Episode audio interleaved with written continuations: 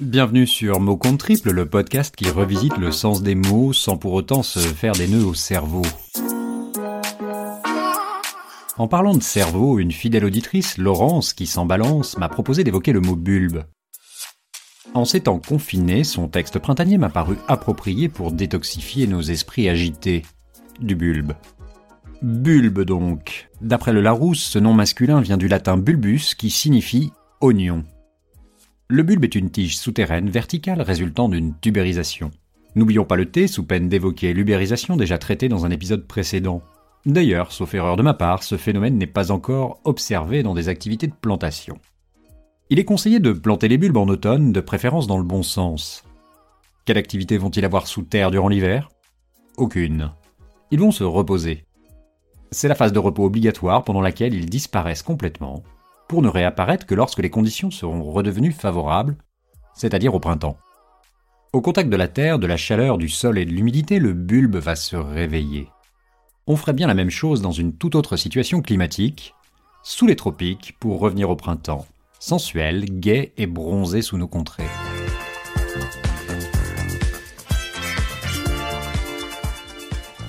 Ce qui est intéressant avec les bulbes, c'est que leur floraison s'étale sur presque toute l'année. Les colchiques s'épanouissent en automne, les dahlias et autres agapantes fleurissent en été, et les personnages viendront égayer la période de l'hiver tant redoutée.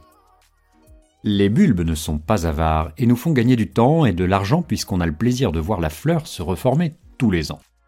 C'est la magie de l'oignon qui, pour le coup, ne fait pas pleurer. Le bulbe peut aussi se déguster cru, cuit, fondu, pané, braisé, sucré, confit ou gratiné.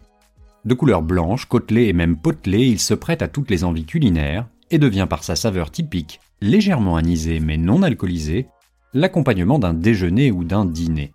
Je parle ici, vous l'aurez reconnu, du fenouil. Euh, quoi de neuf, docteur? Le bulbe prête aussi sa forme à l'anatomie, aux organes ou aux parties d'organes présentant un renflement. On le trouve dans différentes parties du corps sous la forme oculaire, aortique, dentaire, duodénale ou encore pilaire. Il peut aussi faire référence au cerveau. Ne dit-on pas d'ailleurs Qu'est-ce qu'il est mou du bulbe Il s'appelle juste Leblanc. Ah bon, il n'a pas de prénom Alors qu'il soit organique, comestible ou floral, prenez-en bien soin pour ne pas vous planter. Oui, chers amis, le bulbe, quelle que soit sa forme, ne vous remerciera jamais assez d'avoir été aussi bien conservé. Voilà, c'est tout pour aujourd'hui.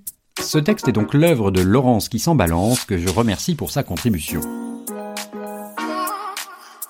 Si comme elle, il vous prend l'envie d'écrire un mot pour notre dico audio, n'hésitez pas à m'écrire à l'adresse suivante contact at En ce moment, si vous êtes comme moi, je sais que vous avez du temps. En attendant, je vous dis à très bientôt pour un nouveau mot.